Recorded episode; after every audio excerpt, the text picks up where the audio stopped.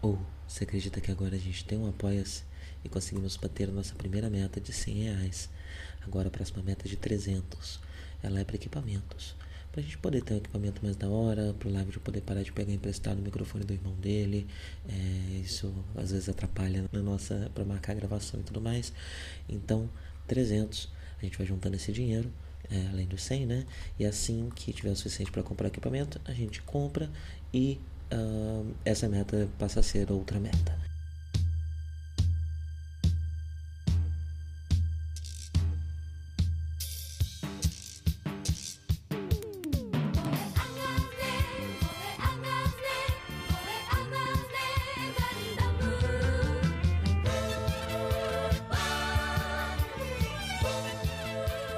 Bom dia a todos! Sejam bem-vindos a mais um Café com Ganda. Tô aqui mais uma vez tomando mate, porque agora eu sou preguiçoso, não saio mais para comprar chá para esse programa.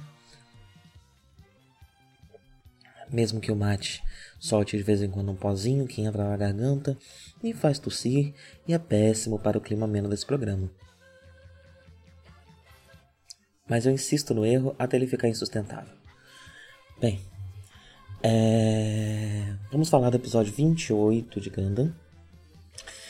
Uh, para quem né, não lembra muito bem do último episódio, né, ele termina com a Miharu, a, a espiã, a civil, né, que trabalha como espiã para Zeon, uh, que se infiltrando na base branca. Né, ela teve ali um, trocou um momento ali com o Caio, o Caio ficou um tempo na casa dela quando desertou brevemente. É, e enfim, agora ela conseguiu, foi, foi, foi pedido, né? O Boom, que é o, o, general da Dizeon que está cuidando dos espiões ali, está trabalhando com o Char, é, pediu que ela se infiltrasse uh, na base. Ó, lá vai, ó. Aí eu tenho que tossir discreto para não ficar aí para vocês um, um, um pico de tosse. Pois bem, se infiltrou na nave. É, e aí no começo do episódio a gente já descobre que agora a, a base branca está se direcionando para a América do Sul, é, para uma base chamada Jaburo, que é a principal base da Federação na Terra, a principal base militar da Federação na Terra. Uh, e a série posiciona né, o local onde eles estão agora na Irlanda. Né? Então a última vez que a gente teve a localização da base branca foi lá em Odessa. Né? É, eles já atravessaram a Europa inteira praticamente e agora estão é, na Irlanda. E agora da Irlanda eles vão atravessar o oceano, o Oceano Atlântico, para chegar uh, na América do Sul, em Jaburó. É, na, na, série clássica se fala apenas que América do Sul, né? não se sabe precisamente onde Jaburó está. Uh, mas em Gundam The Origin se descobre que Jaburo fica mesmo. Quer dizer, se sabe que Jaburo fica na floresta amazônica, mas não se sabe se em território brasileiro ou não. E Gundam The Origin é, é confirmado que ficaria no, no, que seria o território brasileiro em Gundam, né? Porque essa é uma questão que, curiosamente, não tinha me ocorrido até agora. E eu fui pesquisar um pouco sobre como a federação se organiza, como ela surgiu e etc. Né? É... E a federação não trabalha mais com o conceito de países. É... Se você parar para prestar bem atenção, uh, as referências uh, de Gundam a locais, as referências geográficas de Gundam sempre são ou um nome é, que, que, enfim, um nome específico, né? Nunca um país, uh, ou uma massa de terra. Então é usado os continentes, né? E como eu falei, Irlanda, é, Irlanda, Japão e Austrália. Eu acho que são os três únicos é, que hoje em dia são países que são citados. É, mas como a referência é sempre a massa de terra, esses três países, curiosamente, são uh, ilhas. Então também são massas de terra, né? É, então essas ilhas podem ter ficado conhecidas pelos seus nomes, né? Mas é, isso não significa que essa é uma nação, uma nação soberana, independente. Não, tudo é a federação. Uh, então, é, Jaburu ficaria no que hoje é o Brasil, né? É, mas para é, o mundo de Ganda é apenas América do Sul e floresta amazônica. Eu fui ver um pouco sobre os detalhes da formação da, da federação, né? Uh, Acredita-se que ela foi formada ali em algum momento uh, do fim do século XXI. É, a humanidade ela se une porque em uma grande estrutura política única, né, una, uh, para construir as colônias e promover a, a migração da população para o espaço porque a Terra está sofrendo muitos problemas por causa da superpopulação, doenças mil, fome, etc. É... E esse projeto se forma, né? Ele é um projeto da burguesia, ele é um projeto é, é descrito como Rich Man's Club, uh, então os homens mais poderosos. Não dá para saber exatamente qual forma de governo existiria nesse fim do século XXI, né? Uh, mas uh, os, os poderosos, os ricos, então podemos deduzir que, que, que ainda era um sistema capitalista, é, se unem para criar, construir as colônias. Mas aí, se você lembra durante a série, né, é, costumeiramente a Terra é tida como um lugar de pessoas ricas, enquanto a colônia é um lugar de pessoas pobres. Quem nasceu na colônia é, é, é a camada mais pobre da população. É, então, basicamente, foi um plano dos ricos e da burguesia em mandar o proletariado e os pobres para o espaço, para viver no espaço, para deixar a Terra mais boazinha para eles, mais suave, mais tranquila para eles. É isso soma um pouco, né, também a, a, a, a, tudo isso que a gente tem discutido aqui sobre as questões morais é, da federação, sobre como a, a federação obedece uma certa moral é, da época do anime de Gundam, né? Não há qualquer esforço de imaginar é, uma evolução é, moral para o povo da Terra, é, para os humanos, né? Uh, e, e fica no primeiro momento parece que é só uma atitude preguiçosa, né? Mas eu acho que isso fala muito sobre o que é a federação, consequentemente falando muito sobre o que são é, o, o, né, o, que é o governo, o que é o, o que são os países, o que a estrutura é, que a sociedade toma é, na época uh, do, do, do, anime, né? Principalmente o, Japão, eu diria, né? Apesar do é, Tomino ter um pensamento bastante global, né? Ele não, quando ele comenta sobre política, ele nunca está falando só do Japão. É comum você ver ali referências que são importantes e que, é, que são bastante globais, né? Ah, e então isso soma um pouquinho mais, né, a essas, essas questões, esse questionamento uh, da moral é, da federação, principalmente se você lembrar que fazem então 79 anos desde a criação da primeira colônia. Então também não faz tanto tempo assim, né? A gente tá. É, também é outra coisa que, que eu não sei muito bem, eu acho que isso dá para ficar. dá para descobrir olhando as, as séries posteriores de Gundam, é, quanto tempo vive um humano em Gundam. Uh, mas pela minha impressão, não é muito mais do que se vive um humano hoje em dia. Né? Eles chegam aí até uns 80 anos, talvez 90, é, mas não é como Star Trek, por exemplo, que as pessoas vivem cento e cacetado de, de, anos, até porque nem há uma tecnologia tão avançada, uma medicina tão avançada em Ganda como é Star Trek. Um, então a gente estaria na prova provável segunda geração, talvez começo da terceira geração. É de, de depois da, da, da, criação das colônias. É, então não faz tanto tempo e, e, isso ainda não e sabemos que isso ainda não foi tão atualizado, né? Porque ainda há o estigma de que a Terra é um lugar de gente rica, ainda há toda a questão de Zeon que declara independência sendo uma colônia é, e como ela é colocada como um, algo muito vilanesco, porque acaba se tornando algo é, vilanesco depois do golpe de Estado que, que, que a colônia sofre, mas originalmente não, não era uma ideia tão esquisita assim, não era uma ideia é, tão complicada assim.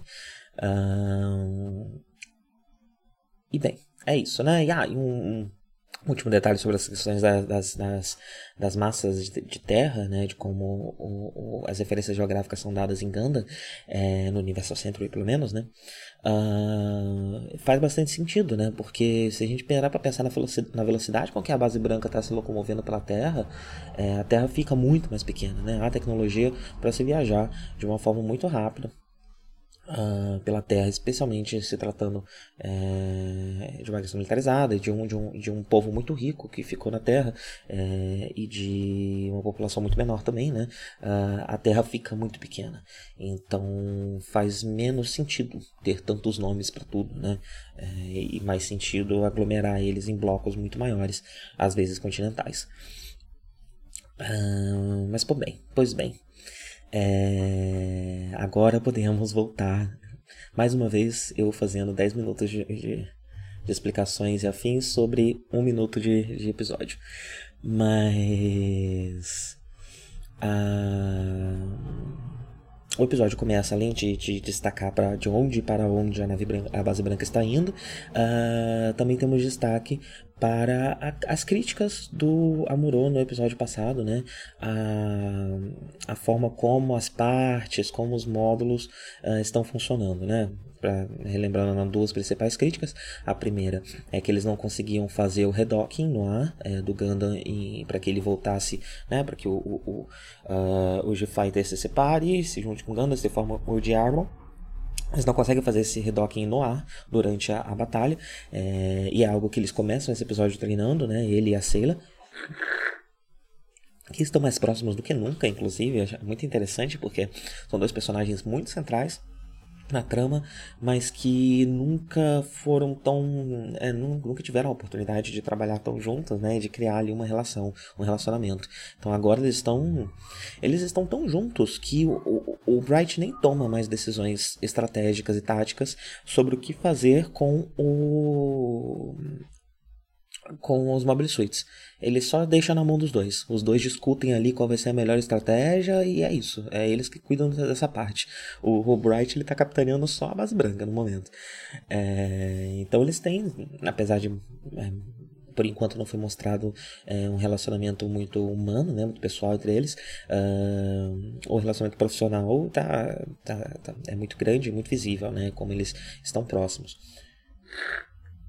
Então eles aparecem treinando e o narrador faz questão de nos lembrar da segunda questão que o Amuro levanta, que é que há uma vulnerabilidade na transformação para Dibu. É, eu me pergunto se isso vai ser utilizado. Né? Eu suspeito que sim, né? Porque, sei lá, o, o, o Gatai no ar né? é, é algo que, que vende ajuda a vender brinquedo. Tipo, olha que legal isso que eles estão fazendo, você pode comprar os brinquedos e fazer isso agora na sua casa. Amorou e Sailor não consegue, mas você, se comprar o brinquedo, vai conseguir. É... Mas o, a falha de segurança não necessariamente. Então parece um, um, uma, uma, uma, bandeira aí que está sendo levantada para lembrar uh, o público de que isso existe, né? Para eventualmente ser explorado por, pelo Char ou por algum vilão. É, suspeitaria que ainda nesse no final desse arco, né? Porque é, a base branca vai voltar em breve para o espaço. Então, o Dibu não é muito útil no espaço, né? Então isso precisa se resolver na Terra. Uh, pois bem. É... Quais são as prioridades de Miharu uh, como uh, espiã dentro da base branca? Descobrir fraquezas do Gundam e da base branca ainda é a prioridade máxima de Zeon. É, ele, apesar de Zeon estar conseguindo com suas mobile armors, com uh, suas novas mobile suites produzidas em massa, que é uma questão que a federação não tem, né? É, uma certa superioridade uh, tecno tecnológica, uh, o Gundam e a base branca ainda são um problema para eles, né? E fazem bem em querer descobrir, porque também em breve nós teremos a, o começo da fabricação de mobile suites em massa por parte da, da federação, né? E, o, e a base desse projeto vai ser um Gundam, né? A versão mais barata do Gundam. Então, fazem bem em ainda estarem preocupados. É, especialmente por ainda não terem conseguido replicar nem metade das tecnologias, né? É, e as que conseguiram com vários poréns, como a tecnologia de feixe, por exemplo. E aí esse episódio tem essa dinâmica do Kai com a Miharu que é muito interessante, né? É, eles acabam sendo espelhos um do outro. Porque no episódio anterior nós temos o Kai é, questionando a, a, a, ideologia militar, questionando a ideologia da federação, que é algo que ele nunca comprou, né? que desde o começo é, incomoda ele é, e que ele, por conta da situação é, tensa que eles estavam, né? A gente passou vários episódios em que eles não podiam parar para respirar, né? Eles estavam fugindo, tinha coisa acontecendo o tempo todo, gente morrendo o tempo todo. É... Mas agora não, né? Tivemos um pequeno, breve respiro é... e esse breve respiro faz o Kai questionar se é isso mesmo que ele quer da vida dele, né? Ah, porque ele ainda não compra, ele ainda não, não luta pela federação.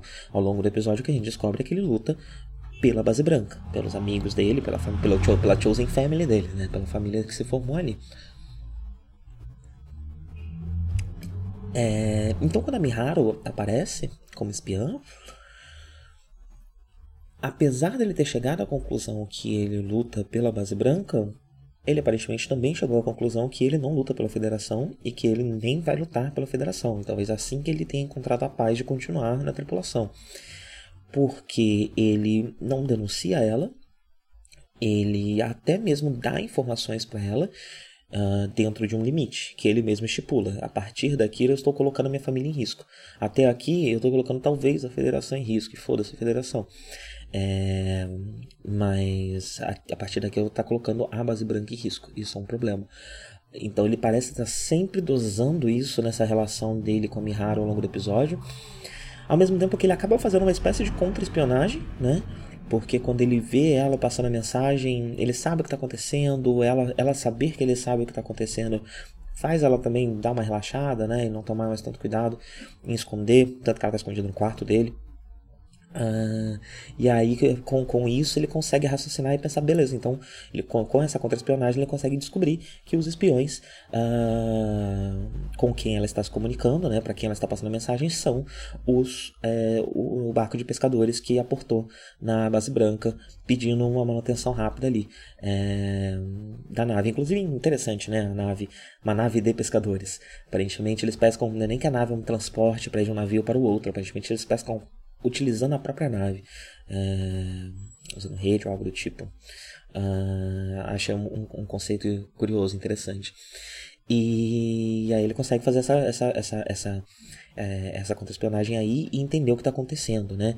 E aí vem o outro dilema, que é como eu conto isso pro capitão sem contar para ele que eu estou escondendo a Miharu, porque ele ainda é fiel a Miharu. Ele ainda, no fim das contas, a conclusão que ele chega é a Miharu é mais importante para ele do que a Federação, mas menos importante para ele do que a base branca. Eu acho que é aí que se coloca o, o, o compasso moral do Caio ao longo desse episódio, né? Ele está sempre ali equilibrando é, essas, esses três elementos, né? E, e eu achei um dilema muito interessante, né? Um dilema muito político, inclusive, é, inclusive de posicionamento político individual do personagem, tudo feito de uma forma uh, muito pouco textual, muito sutil. É, novamente, né? Gandalf é forçado a fazer isso é, para cumprir a, a, as, as as exigências do gênero. Isso acaba enriquecendo a obra, no fim das contas, algo que poderia empobrecê-la acaba enriquecendo ela. Uh, isso é importante até para o futuro do personagem. Porque uma coisa que vai acontecer com Kai, eu não sei exatamente quando, se é a partir de Zeta Gundam ou se é só agora no Gundam, Uni, uh, Gundam Unicorn 96, é, mas ele vai se tornar um jornalista. E, e, o trabalho investigativo, o tipo de jornalista que ele parece se tornar, é um jornalista muito investigativo, né? É, e eu diria que, que ele foi muito influenciado por essa situação, né? Por, esse, por essa experiência. Essa experiência talvez tenha ajudado ele a tomar a decisão de qual a melhor forma de se posicionar politicamente. Então, já que ele não quer ser um. Ele já chegou à conclusão que ele não quer ser um militar, mas ele se importa com a base branca, ele se importa com parte do povo, então faz sentido ser um jornalista onde ele pode, é, enfim, por conta dessa experiência, né, investigar e fazer essa coisa que, que ele percebeu que ele faz muito bem. É, enquanto tem uma certa, eu não sei muito bem como, como se se existe censura no investigando e qual o nível dessa censura, uh, mas teoricamente ele poderia denunciar questões da federação e de Xenon e de qualquer outra coisa, né, como, como uma célula à parte, uh, e ser uma, um, um, agente mais livre, porém ainda um agente político e ainda um agente ativo uh, dentro do universo Ganda. É, então eu acho uma composição muito, muito, muito, muito interessante do personagem e muito bem pensada, muito bem planejada. Uh, a longo prazo, né? E muito sensível também na, na, na leitura desse personagem.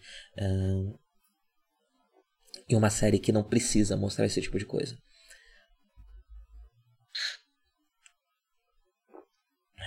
A gente tem mais um reforço sobre como é, as tropas marítimas são uma prisão para o chá. É, porque ele comenta, né? Tipo, o, o Boone consegue, através da Mihara, a informação de que eles estão indo para a África, desculpa, para a América do Sul. É, e o Char comenta que isso é um problema, porque ele não está só preso nas forças marítimas da Terra. A missão dele é patrulhar a costa africana. Então ele não pode sair da costa da África é, e ir atrás do, do Amorô. Inclusive, no, no próximo episódio, pelo preview, aparentemente ele vai, vai de qualquer jeito. Eu não sei se, vai, se ele vai conseguir uma permissão, se ele vai contra as ordens, não sei muito bem. Mas ele aparentemente vai para Jaborô. É, isso pode gerar também um pouco mais dessas, dessas complicações, desse, dessa trama implícita, né? Dessa trama que, que, que, que a série jogou dois ou três gotinhas assim ao longo é, da, da série para a gente poder criar todo um fio, todo um, um, um dilema é, político e hierárquico de dentro de Zeon, é, que mais uma vez a série não, não explicita de forma alguma, mas que tem elementos o suficiente para a gente investigar. O brinquedinho da vez. É finalmente, agora sim, a primeira Mobile Armor Uh, quer dizer, a gente já visto um, um protótipo no Mobile Armor, né? Mas essa é a primeira Mobile Armor que é uma Mobile Armor, né? Que, que se uh, anuncia enquanto Mobile Armor, é inquestionável, que se caracteriza uh, como um Mobile Armor, é, que é o Grablo. Uh, e, para quem ouviu o último episódio, ele bate com todas as, as, as definições né, que é, eu coloquei lá uh, sobre o que é uma mobile armor. É, e bem, começa o combate. Temos esse combate entre Gablo e alguns. É, como é que é o nome deles mesmo? Aquele. Os. Os. Os. As mobile suites anfíbias, mas as segundas que apareceram, as que apareceram no, no, episódio mais recente, não aquela primeira. É, estão em combate com a, a base branca.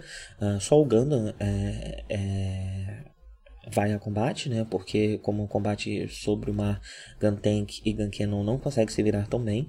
É, o Guntank, por motivos óbvios, ele ia claramente afundar e, e andar no, no, fundo do mar. Não teria como essa, essa, essa unidade funcionar de outra forma. É, mas o fato do Guntank não poder ir, meu palpite, é que uh, o Gundam só consegue lutar debaixo do mar, né, debaixo d'água, por ele ter uh, o, o, a inteligência artificial dele, né, que está aprendendo a lutar debaixo d'água. É, provavelmente o, o, o Guncannon para fazer o mesmo precisaria passar por um upgrade uh, manual, né? Ele não consegue aprender isso sozinho. É...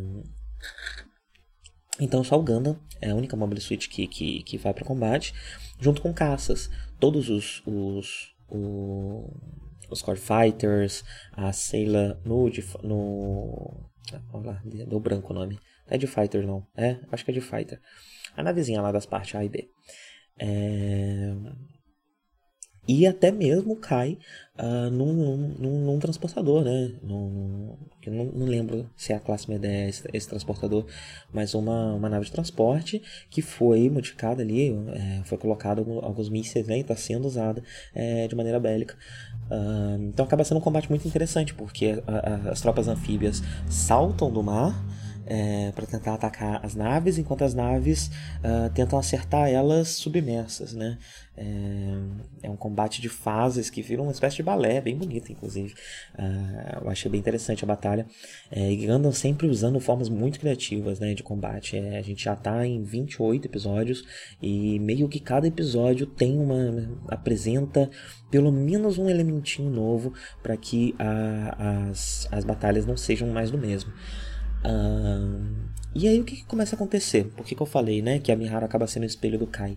É, já expliquei toda a questão do Kai, né? Mas a Miharu percebe que há crianças a bordo da nave e fica chocada com isso. assim como eu também, assim como todos nós, né? O que, que essas crianças estão fazendo aí ainda? É, mas estão lá.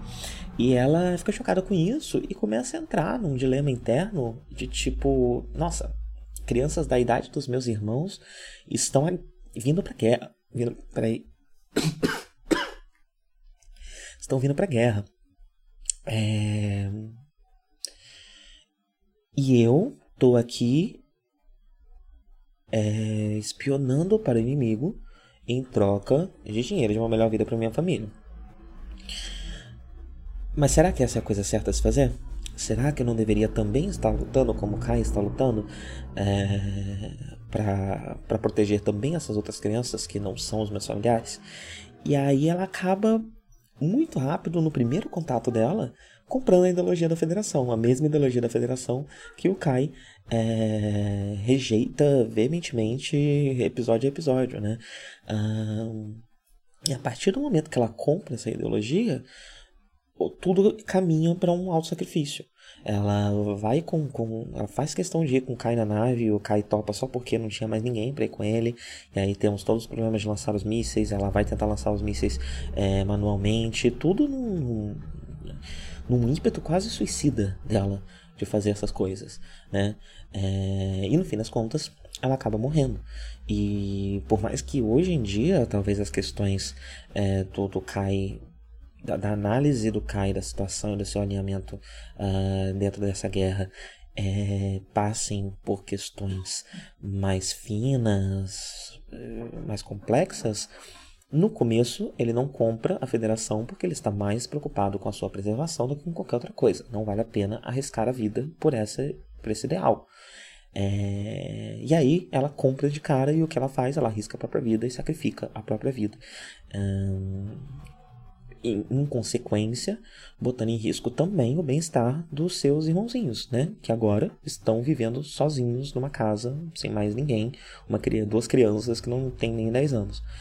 É, então é, é um pouco desse dilema também, né? Tipo, uh, a ideologia militar da federação vai sempre falar sobre, uh, vai ser sempre sobre sacrificar a sua vida em nome do seu povo. Esse povo sendo, na nossa época, um conceito de nação muito recente que abarca muito mais pessoas do que a gente, enquanto indivíduo, consegue de fato entender como nosso povo, aqui, é, todo, todo esse pessoal, né?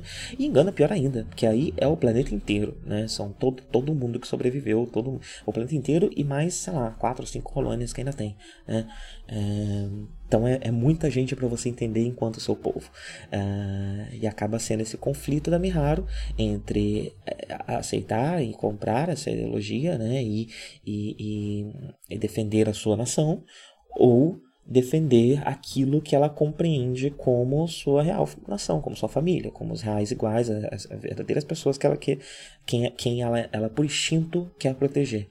É, ao contrário das pessoas que ela talvez queira proteger, mas provavelmente por um processo muito mais racional, muito mais é, mental uh, do que esse, esse, esse processo sentimental e instintivo de proteção é, dos seus próximos, dos seus queridos. Uh, e ela entra nesse conflito, né? No caso do Kai, o seu próximo, o seu querido, é, ele mesmo, né? É, não tem ninguém, uh, mas ele pensa bastante sobre isso. Então, eles acabam sendo espelhos, né? É, o Kai como alguém que rejeitava a ideologia, mas começou a, a, a, aprender como viver dentro dela por conta da situação em que ele foi colocado, enquanto a Miharu é, nunca teve contato com a ideologia, sempre fez tudo pela sua família, e no primeiro contato com a ideologia, compra ela de imediato, o que acaba resultando na sua morte, e acaba resultando nessas duas crianças que sabe-se lá o que vai acontecer com elas, né? A série não diz o que, o que, o que acontece com essas crianças.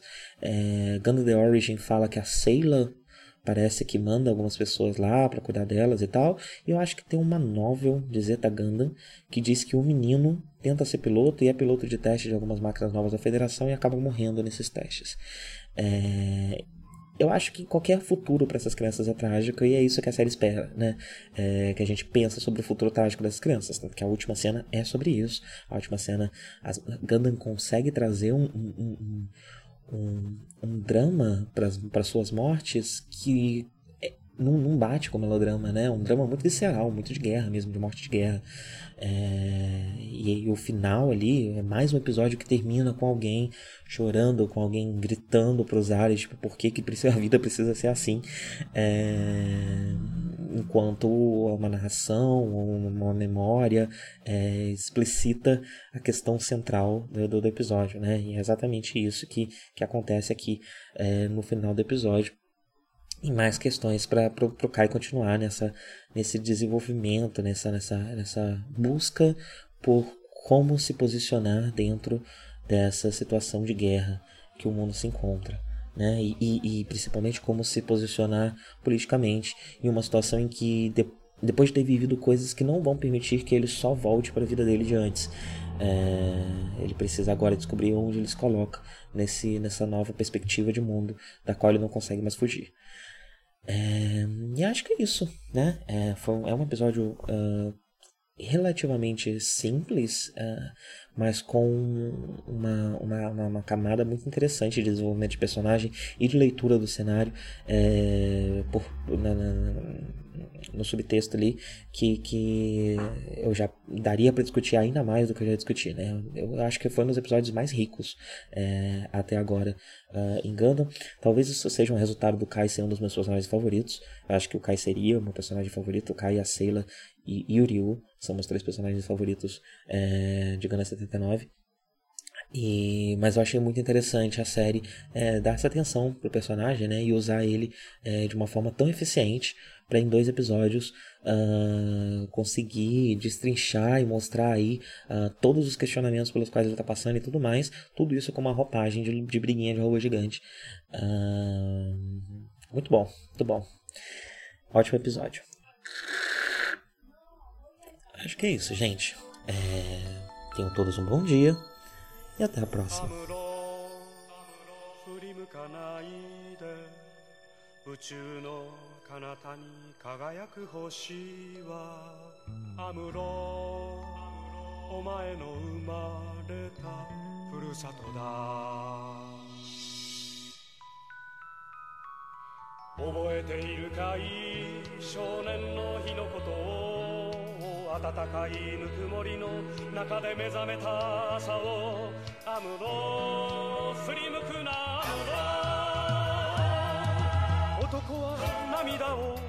せぬもの見せぬものただ明日へと明日へと永遠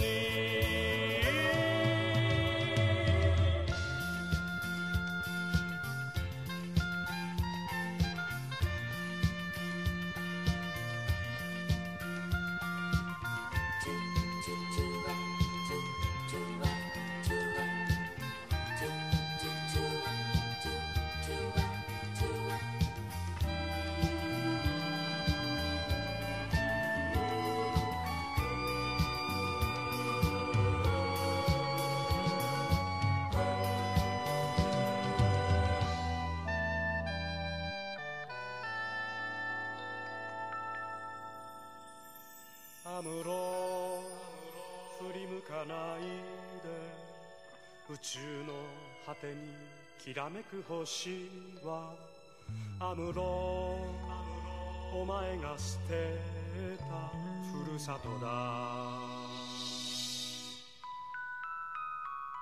忘れはしない少年の日の誓いを青春をかけ守り抜けこの幸せをアムロ振り向くなアムロ男は寂しさ隠すもの隠すもの。ただ明日へと明日へと永遠に。覚えているかい？少年の日のことを暖かいぬくもりの中で目覚めた朝をアムロ振り向くなアムロ。男は涙を見せぬもの見せぬもの。ただ明日へと明日へと。永遠